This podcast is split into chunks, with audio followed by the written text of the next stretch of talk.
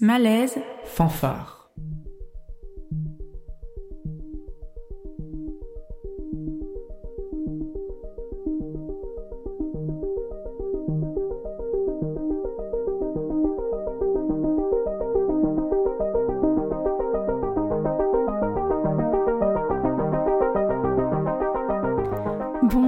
Bonjour, auditoris et bienvenue sur le triple 8 de Radio Grenouille. Vous écoutez Malaise Fanfare.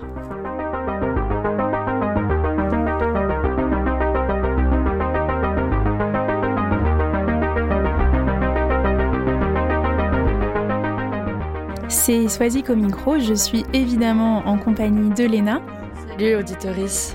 Et on salue aussi Gilles à la réalisation de cette émission. Aujourd'hui, nous avons le plaisir de recevoir euh, Léo Peralta sur le plateau. Bonjour. Salut, bonjour.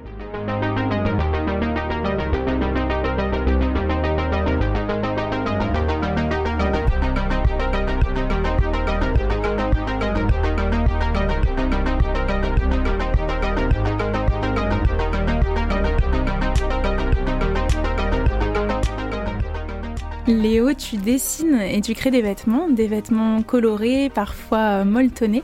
Tu imagines euh, des bobs, des bananes, des salopettes et surtout des corsets, souvent à grand renfort euh, de motifs. Tu lis différentes textures et matières, allant de la fausse fourrure à la néoprène. Tout ce mélange est très pop, en tout cas, et aussi très référencé. Tu es originaire de la ville de Mendoza en Argentine, et c'est parfois quelque chose qu'on peut deviner dans tes vêtements. Mais tu n'es pas que designer. Euh, certains ou certaines à Marseille et ailleurs ont peut-être eu euh, la chance de te voir performer sur scène car tu chantes et tu danses du flamenco.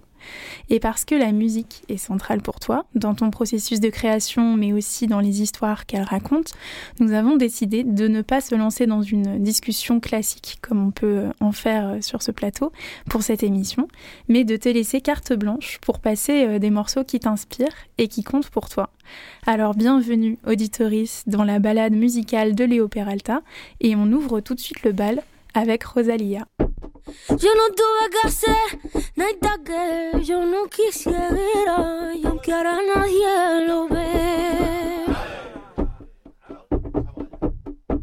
Yo no tuve que hacer nada que me arrepienta ni que yo lamente ahora para mantenerme en pie. Yo me maté 24-7, solo que tuve que hacer. Soy igual de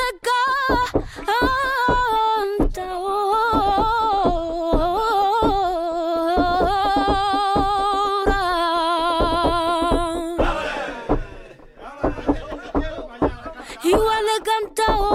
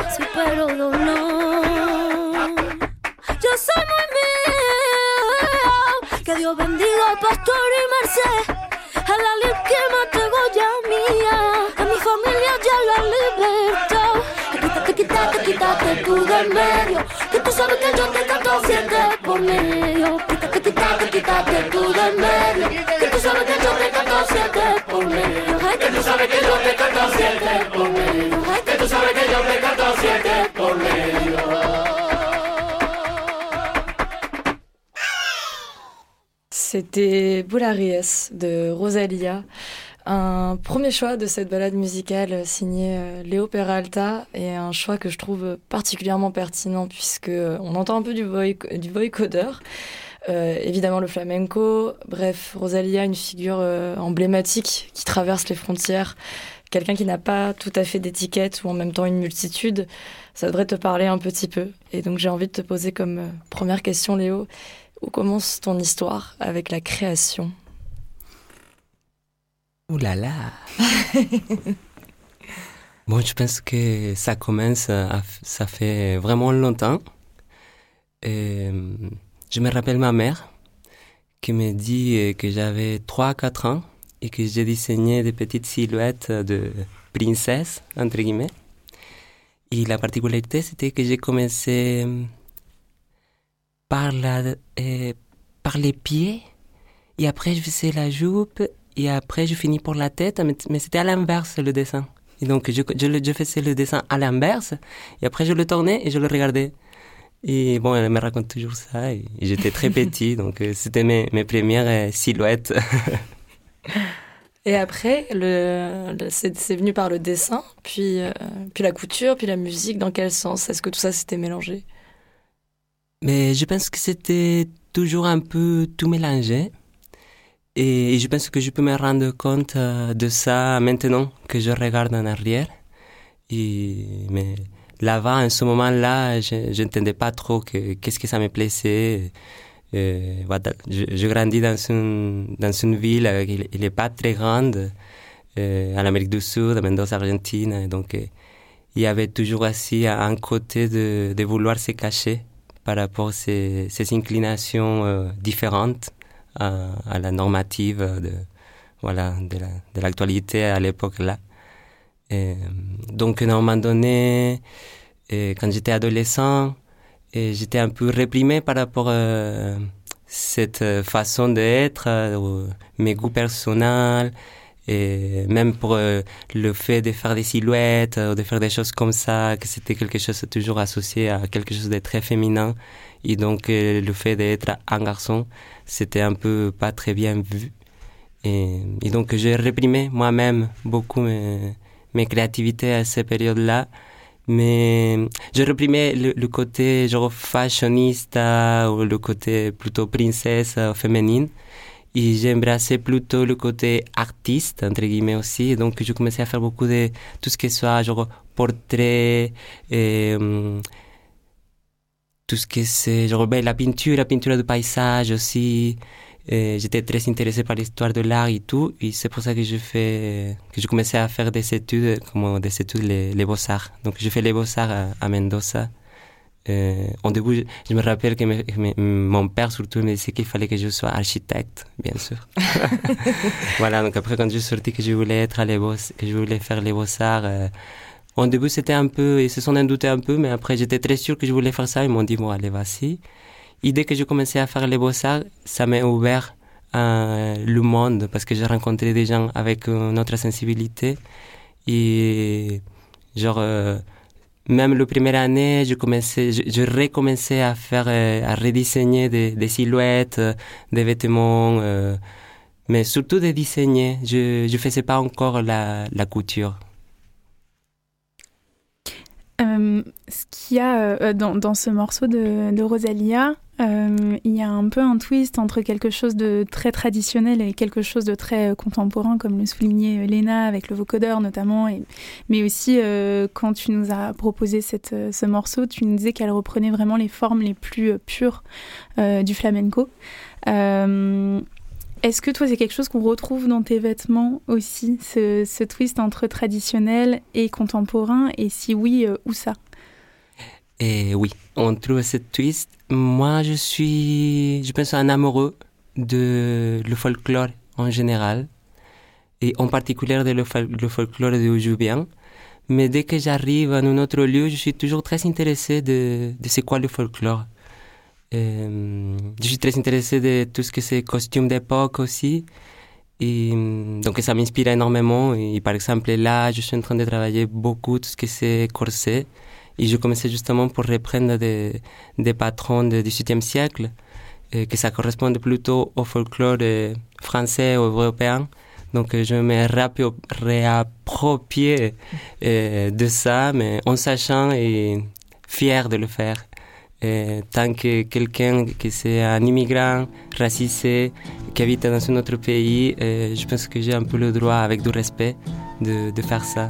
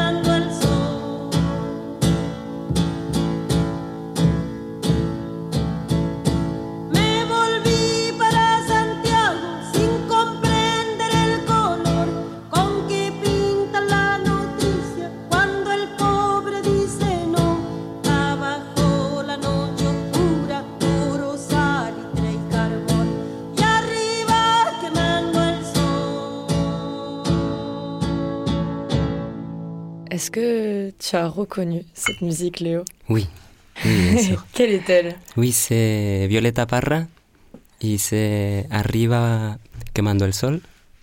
Une compositrice chilienne. Exactement, ouais. Et toi alors, c'est quoi cette balade? Pourquoi ce, ce virage-là dans cette balade?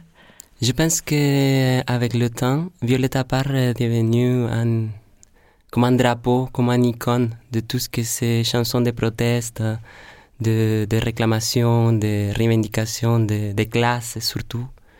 Et voilà, elle chantait, euh, j'ai entendu qu'elle chantait toujours ces, vérités. Et ces vérités, c'était inspiré des vérités des de peuples, des peuples, surtout des peuples humbles. Et ça me touche énormément, cette personne comme artiste. Et de plus en plus.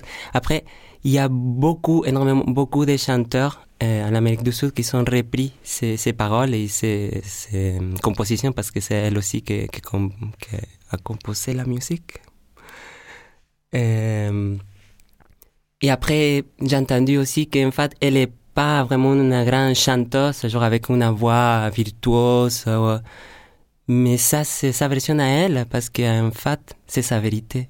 Donc, je trouve que c'est génial ça, même si c'est pas incroyable à niveau de la musicalité, de la voix et ça, c'est tellement véritable la vérité. Ça vient des tripes, ça vient du, du ventre. Yes. c'est une chanson euh, revendicative. Euh, pourquoi c'est important pour toi Et toi, qu'est-ce que tu revendiques euh, dans ta création? Dans ton ventre à toi, il y a quoi? Ok.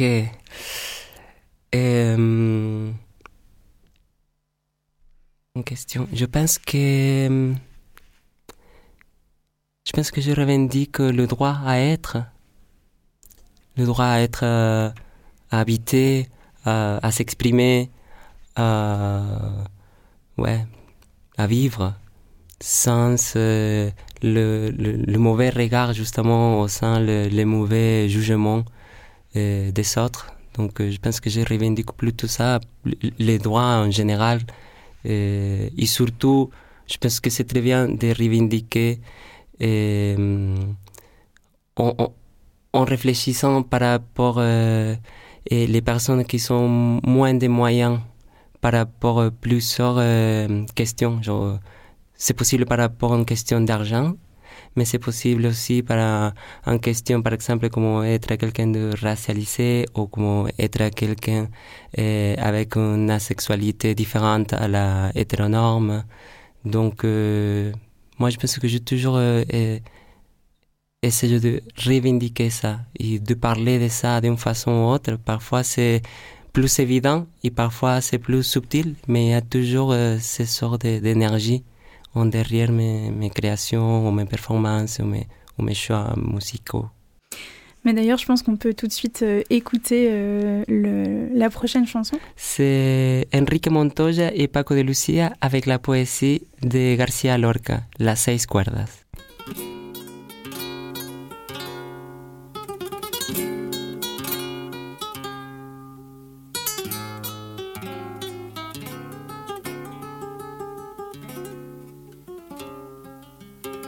Vestía con manto negro, vestía con manto negro. Piensa que el mundo es chiquito y el corazón es inmenso. La guitarra hace llorar a los sueños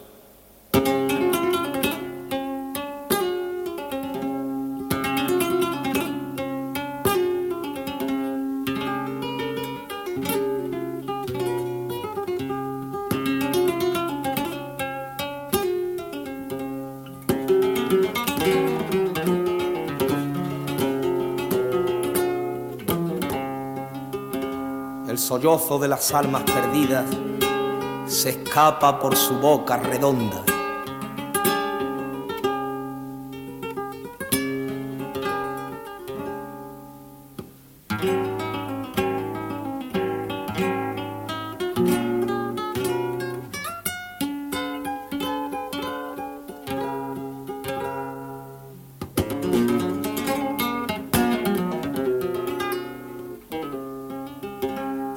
Tarántula teje una gran estrella para cazar suspiros que flotan de su negro aljibe de madera.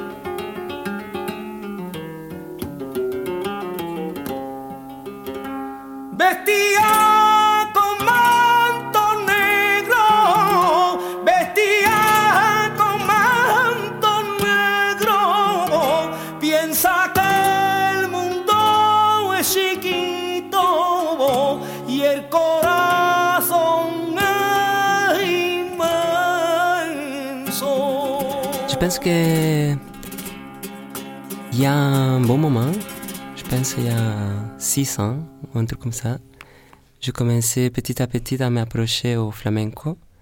Et hum, ça, c'était une des premières chansons que hum, un, jour je l'ai entendue par hasard et ben, je tombais amoureux de sa chanson. Et je ne savais pas trop pourquoi. Et en plus, j'étais en train d'organiser un défilé en ce moment-là. Et donc j'ai eu un flash et je me suis dit, j'ai besoin de cette chanson pour une partie de défilé. Et, donc là, tout de suite, par exemple, le défilé, c'était d'ici à 10 jours. Donc c'était un truc très... Et, donc bon, je l'utilisais au défilé, ça a très bien marché. Le public adorait ce moment-là. Et, donc elle restait toujours dans mon imaginaire, cette chanson. Et, et voilà, et après...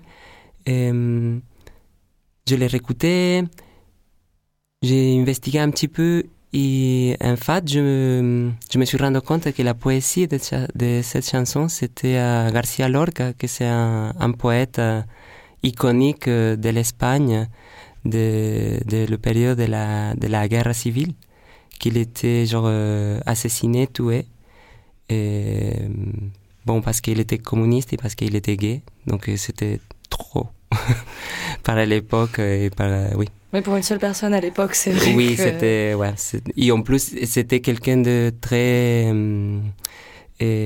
reconnu et même avant qu'il était mort, il était très actif par rapport à toute sa production littéraire. Il est vraiment, genre, par rapport au théâtre espagnol, c'est un icône, genre, c'est quelqu'un de, très connu. Et ce qu'il écrit, c'est, c'est très viscéral. C'est, c'est de la, genre de la poésie pure. Genre, il y a des, des associations des mots que tu en as besoin de le lire peut-être un, deux, trois, quatre, cinq fois pour commencer à le comprendre mais je pense que basta de l'entendre une seule fois pour que ça te touche. Donc ça, c'est très impressionnant, moi, je trouve. Et bon, voilà, c'est pour ça que j'adore cette, chanson. Et en plus, à niveau musical, euh, et cette version, euh, c'est incroyable. Quelle voix Ouais. Quelle voix Oui, c'est incroyable. Quand tu as passé cette chanson euh, lors de ton défilé, euh, c'est Tristana qui portait tes vêtements, c'est ça? Oui, exactement. C'était Tristana. Elle portait et en plus une robe noire pailletée. Et, euh, je suis sûr que Tristana, elle vient pas du tout du monde flamenco, mais je l'ai fait entendre cette chanson une fois. Il m'a dit, bah, vas-y Léo. Et elle a défilé, genre, tu vois, quand on dit catwalk, c'était catwalk, mais en flamenco derrière, avec une sensualité incroyable et tout le monde était avec la bouche ouverte. Et je pense que tout le monde s'est arrêté le corps un instant quand elle a passé. C'était incroyable. Je précise que Tristana, c'est une artiste euh, trans euh, marseillaise. Euh, pourquoi est-ce que c'était important que ce soit Tristana ce jour-là qui porte euh, ces vêtements-là et pour qui tu dessines en fait euh, tes vêtements Ah, c'est très bien. Alors, ça c'était mon premier défilé à Marseille. Moi, ça avait fait un an que j'étais ici et, mm, et, donc bon, petit à petit, j'avais rencontré un peu de gens, mais je connaissais pas énormément de gens. Et donc à cette époque-là, c'était un 2017, fin 2017, j'avais euh, rencontré le collectif Payette. Et, c'est comme ça que j'ai rencontré Tristan. Et donc, euh, ils m'ont invité à faire une performance. Et donc, moi, après, je les invité à tout le collectif à participer de cette défilé. Et donc, euh, il y avait Tristan dans, dans ces parties de, collectif. Et hum, par cette présentation, j'essayais de trouver une tenue vraiment particulière pour euh, chaque euh, personne. Et hum, je me rappelle qu'avec Tristana, on a essayé pas mal de tenues et on ne trouvait pas, par une façon ou pour une autre, on ne trouvait pas, on ne pas. Et donc, euh, j'ai fini pour faire cette robe un, un, un peu sur mesure sur elle. Et en fait, ça est devenu comme une partie centrale du défilé. En fait, ça a été comme un parenthèse dans le défilé parce que le défilé commençait avec un, une autre énergie, une autre musique, rien à voir. Et d'un coup, tout s'arrêtait. Il y avait le moment Tristana incroyable. Et après, il y avait des sirènes et tout le monde courait. Bon, c'était un peu un défilé performance aussi. Et donc, et après, on passait à une autre chose complètement différente. Donc, c'était le parenthèse euh, Tristana, flamenco, tripa, cœur, passion, euh, voilà. Tristana, qu'on peut d'ailleurs retrouver euh, sur nos plateformes d'écoute euh, dans Malaise Fanfare, puisqu'on a déjà eu le plaisir de l'accueillir pour qu'elle nous parle aussi de son parcours artistique. Donc, une super artiste à Marseille. Et, Sosie, que je t'ai interrompu. je voulais rebondir sur le fait que ça t'arrive régulièrement de faire porter tes vêtements à des personnes trans ou à des personnes non binaires. Est-ce que c'est quelque chose que oh, euh, euh, est-ce que c'est quelque chose à laquelle tu réfléchis dans la façon aussi dont tu dessines tes vêtements? Pour qui est-ce que tu les destines? Ben, je pense que en fait, de plus en plus, ça m'arrive. Je pense que c'est comme quelque chose que de plus en plus c'est plus visible on essaie qu'il y ait plus de visibilité. Et, donc, donc, donc, je pense que c'est naturel. Même si il y a l'année 2005, il y a longtemps, je me rappelle qu'il y avait un, artiste à Mendoza qui s'appelait Maverick, que malheureusement il est déjà décédé. Et il avait porté une tenue à moi. Et il faisait euh, tout ce que c'est euh, drag queen, euh, un peu esthétique travesti. ça fait longtemps, je parle de... Voilà. Et, donc, dans un de mes premiers défilés, il y avait Maverick qui portait une pièce à moi très extravagante. Donc, de tout début, il y a eu toujours cette histoire un peu de, de le genre. Et bon, même moi, je, je me rappelle en train de, de, de me transvestir euh, quand j'avais 12 ans à la maison, en cachet de mes parents. Je portais les, les talons de ma mère, les soutiens-gorge, tout. Pauvre ma mère, mon Dieu.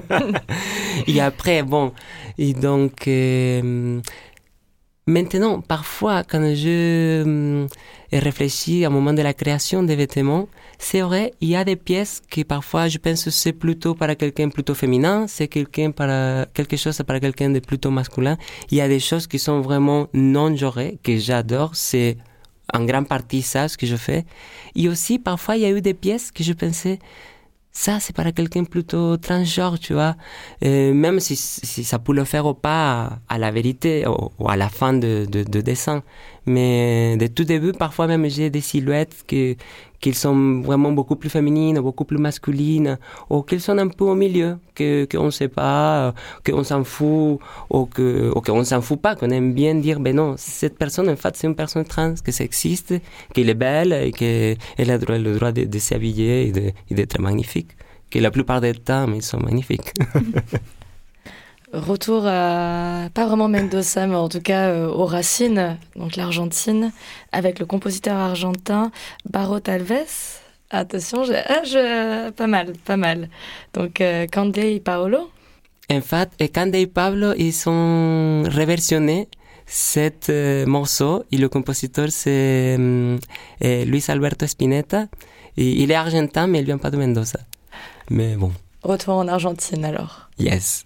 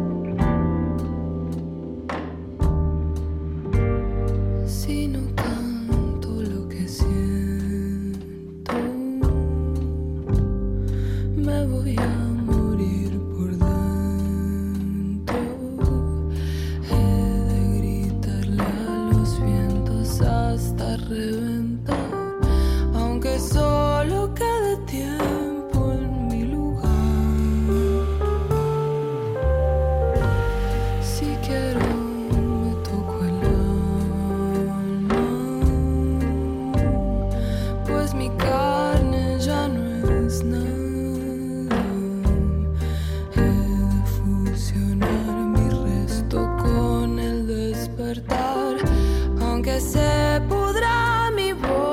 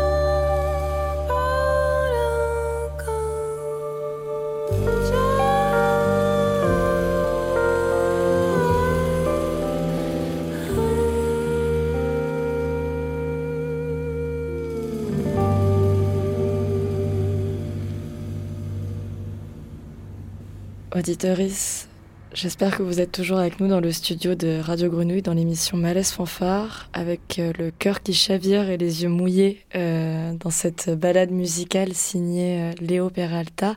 Et ce morceau, c'était? Cet morceau, c'était Luis Alberto Spinetta, Barro tal vez, et la version de Cande et Pablo. Léo, on le disait euh, au tout début de l'émission, euh, tu dessines des vêtements, tu crées des vêtements, mais tu chantes également et euh, tu danses du flamenco. Cette chanson, tu la chantes, n'est-ce pas? Oui, j'ai choisi cette chanson parce que je me permets de la chanter l'année dernière pendant une performance que m'ont invité à faire à Coco Belten. Et, voilà, je, je choisis deux, quatre morceaux différents et sept morceaux, il y avait quelque chose qui m'a amené à l'Argentine.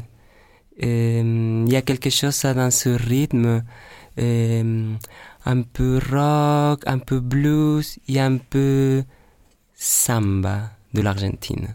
Il y a quelque chose que si tu viens de l'Argentine, tu reconnais, très subtil et euh, très mélancolique.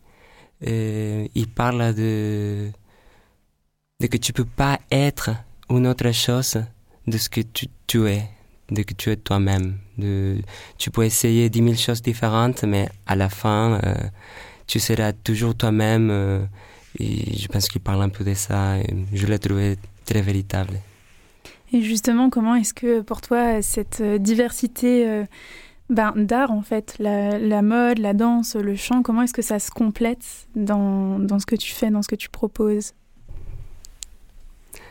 Je pense que, hum, par exemple, dès que j'ai une opportunité de justement de présenter, de me présenter en, en mode performeur, je pense que là, ça, ça complète un peu parce que, bon, selon les opportunités, par exemple, j'allais, j'aime- j'aimerais habiller avec des pièces que je fais et j'allais soit chanter ou soit danser ou soit mettre le corps en avance pour dire je suis là avec tout ce que je sais faire ou tout ce que j'aime bien faire.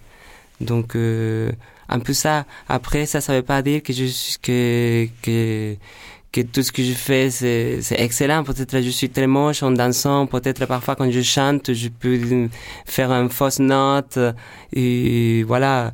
Mais j'aime beaucoup faire ça et c'est pour ça que que, ben, que je le fais. Et une chose particulière par rapport, surtout quand je fais des performances, surtout quand je chante, j'ai jamais organisé quelque chose moi-même pour dire euh, viens me voir à chanter parce que je pense que ce moment-là j'avais beaucoup la honte. Je suis pas un, musicien ou un vrai chanteur. Donc dès que les gens m'invitent je dis toujours oui. Donc je dis ben, si les gens m'invitent je viens et je chante. Mais sinon moi je dois organiser quelque chose pour dire allez viens m'écouter chanter ou quoi que ce soit ça me ferait trop la honte. Par contre c'est pas le cas par rapport aux vêtements. Ça c'est vraiment mon, mon métier on va dire Et étant donné que voilà, tu, tu donnes par le chant et par la musique, euh, là où euh, tu crées et que c'est ton métier, il y a aussi une question de modèle économique, parce que tu as ton propre atelier euh, Oui. à Libéra- au boulevard Libération. Euh, comment, quelle fourchette de prix tu penses à peu près pour tes vêtements, pour toi te permettre de vivre aussi et pour donner aux personnes qui souhaiteraient pouvoir se les acheter? Ok, bon, je vais profiter donc de parler de, de l'atelier.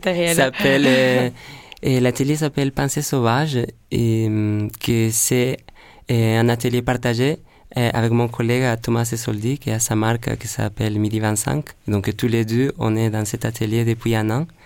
Et donc vous êtes les bienvenus si vous voulez passer, 135 boulevard La Libération. Et hum, à propos des prix à l'atelier, euh, on a des choses, je pense, à partir de 30 euros. Les sous-vêtements qu'il fait Tom, il propose des sous-vêtements magnifiques à 30 euros. Euh, après, il y a des petites pièces à 50 euros, 75 euros. Et après, il y a des grandes pièces que ça peut coûter, je sais pas, 2000 euros, 2100. C'est des pièces de l'autre couture. Et au milieu, il y aura toujours quelque chose à 200, à 350, à peu près.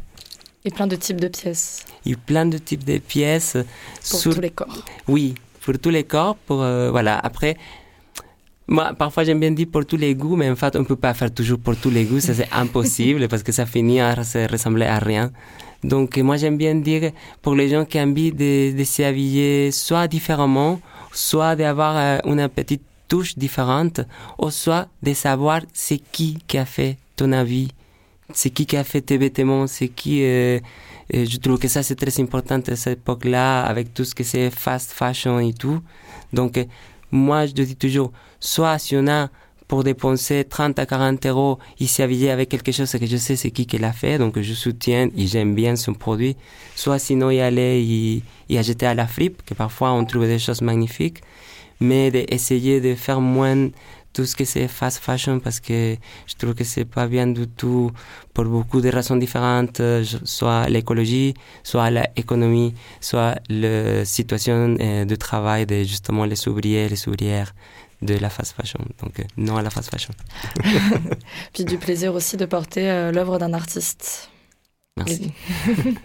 J'en profite qu'on a un pas euh, au boulevard Libération, déjà un petit peu, pour aller dans continuer cette balade musicale avec un choix de musique française.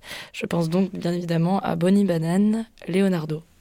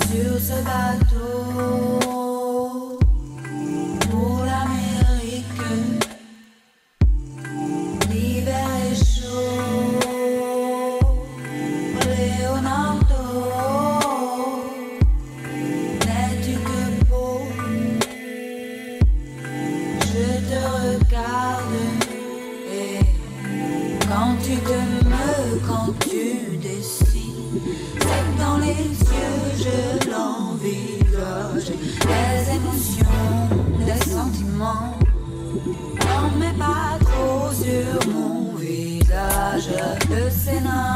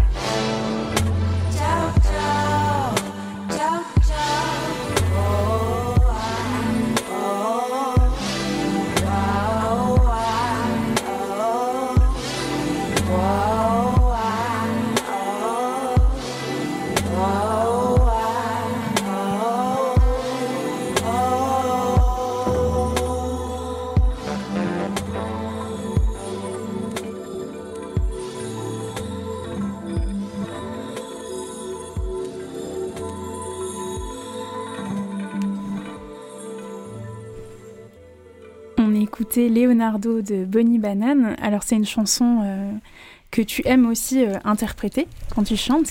Et euh, tu nous disais que tu aimais beaucoup cette chanson parce que il y a une question d'humour, parfois proche du ridicule. En tout cas, c'est une chanson qui se prend pas au sérieux. Est-ce que c'est quelque chose que toi aussi tu fais quand tu crées? Et oui.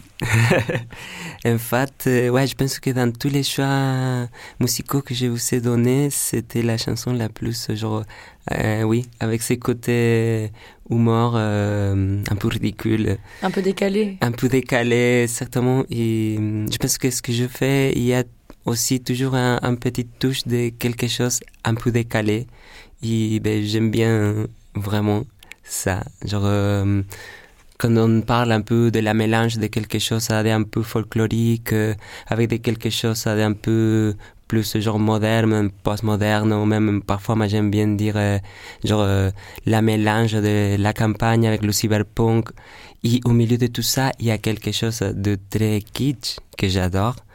Euh, par exemple, cette chanson, moi je trouve que c'est quelque chose de très kitsch et que ça va très bien avec. C'est comme, c'est comme si on met un, euh, une tartine avec de la marmelade et au milieu il y a la beurre. Donc euh, ce petit, euh, euh, ce, ce- ce petit euh, ingrédient, euh, oui, que c'est un peu genre décalé, que, que ça fait genre clank. J'adore ça. Avec Swazik, on, on a eu l'opportunité de venir euh, te rencontrer à ton atelier, donc euh, 135 boulevard de la Libération. Et euh, on t'a demandé euh, quelle était la réaction des personnes euh, qui passaient à l'atelier et qui voient aussi donc tes créations exposées en vitrine et qui elles aussi ont leur petit côté décalé, quoique ça dépend pour qui les regarde. Et qu'est-ce qui te qu'est-ce qui te vient là comme dans les réactions des personnes qui passent devant et qui s'arrêtent? Qu'est-ce qui se passe dans le regard, dans l'attitude? Ok, ben, c'était drôle parce que de l'intérieur, on entend tout ce qui se passe de l'autre côté de la vitrine. Et à l'inverse, si tu es du côté trottoir ou rue, tu n'entends pas ce qui se passe à l'intérieur. Donc les gens, ils pensent qu'on ne les entend pas, mais on entend tout ce qu'ils disent. Donc bien sûr, il y a des gens qui disent « Oh, c'est trop bien, j'adore » et ça fait beaucoup plaisir. Et je peux dire, heureusement, c'est la, c'est l- la proportion, c'est plus. Mais il y a toujours des gens qui sont un peu aussi euh, scandalisés par rapport à des choses très simples, genre par exemple euh, Thomas avec sa marque Midi 25, en, ce moment il est en train de faire euh, tout ce que c'est euh, culottes, string, euh, euh, slip, et donc parfois il fait des slips hommes entre guillemets avec des froufrous. Donc des petites volantes tout autour, genre euh, un maille à rose, à violet. Et donc les gens parfois ils passent et ils disent non mais ça c'est pas un homme, c'est pas possible, des trucs comme ça et c'est scandalisant un peu. Et moi l'autre jour euh, de l'autre côté j'avais mis un body où il y avait une pince de sexe, genre pour dire oui c'est un body mais ça peut le mettre quelqu'un euh, genre de plutôt genre masculin ou transgenre ou quoi que ce soit mais c'était pas le body traditionnel féminin. Oui, parce qu'il y a une petite bosse. Exactement. Et en fait, je l'avais parce que moi, je voulais le mettre de tout début, donc je l'avais fait pour moi, ce body. Euh, et donc, j'avais vraiment compris que les regards des gens, c'était toujours au milieu des jambes, même des mannequins en plastique. Et donc, ça, c'était une révélation assez intéressante. Et voilà, ils sont très attirés pour les entrejambes, les gens, en général. En tout cas, c'est chouette de savoir que en fait, on peut vraiment venir vous rencontrer euh, là-bas, euh, Thomas et toi, donc euh, dans cet atelier, puisque c'est ouvert. Oui. Bon, Il y a des horaires d'ouverture, pas à toute heure non plus, mais euh, en tout cas en journée. Et c'est où les où on peut te rencontrer ailleurs pour les personnes qui nous écoutent? Alors, il y a toujours ma boutique en ligne, que en ce moment, si tu tapes leoperalta.com, tu la trouves, donc euh, c'est très facile. Et après, sinon, euh, Il y a le- le Instagram aussi. il y a l'Instagram aussi, que c'est Leoperalta Couture. Et après, sinon, euh, la première week-end de décembre, on sera à Paris, euh, à Belleville. Et il y a un événement qui organise à Villecor et donc euh, on aura un, un pop-up store là-bas. Et sinon, cet week-end, on sera parti de POC. Et aussi, moi, je, je serai au- à Carcassonne, dans le marché de Noël, euh, qui s'organise dans une maison de vin que je me rappelle pas le nom. Très mauvais de ma part. À Carcassonne. Donc. Ouais. Eh bien, merci beaucoup, euh, Léo. C'est déjà euh, le moment de te quitter et on se quitte euh, en écoutant Marina Paraway et Violetta Castillo. Carnada, c'est bien ça. Merci Léo et merci à nos auditoristes pour l'écoute. On se retrouve le mois prochain, toujours dans Malaise Fanfare. Soy del trueno, de plata está hecha mi voz, porque muerta estoy. Escucha, escucha como el ciervo brama,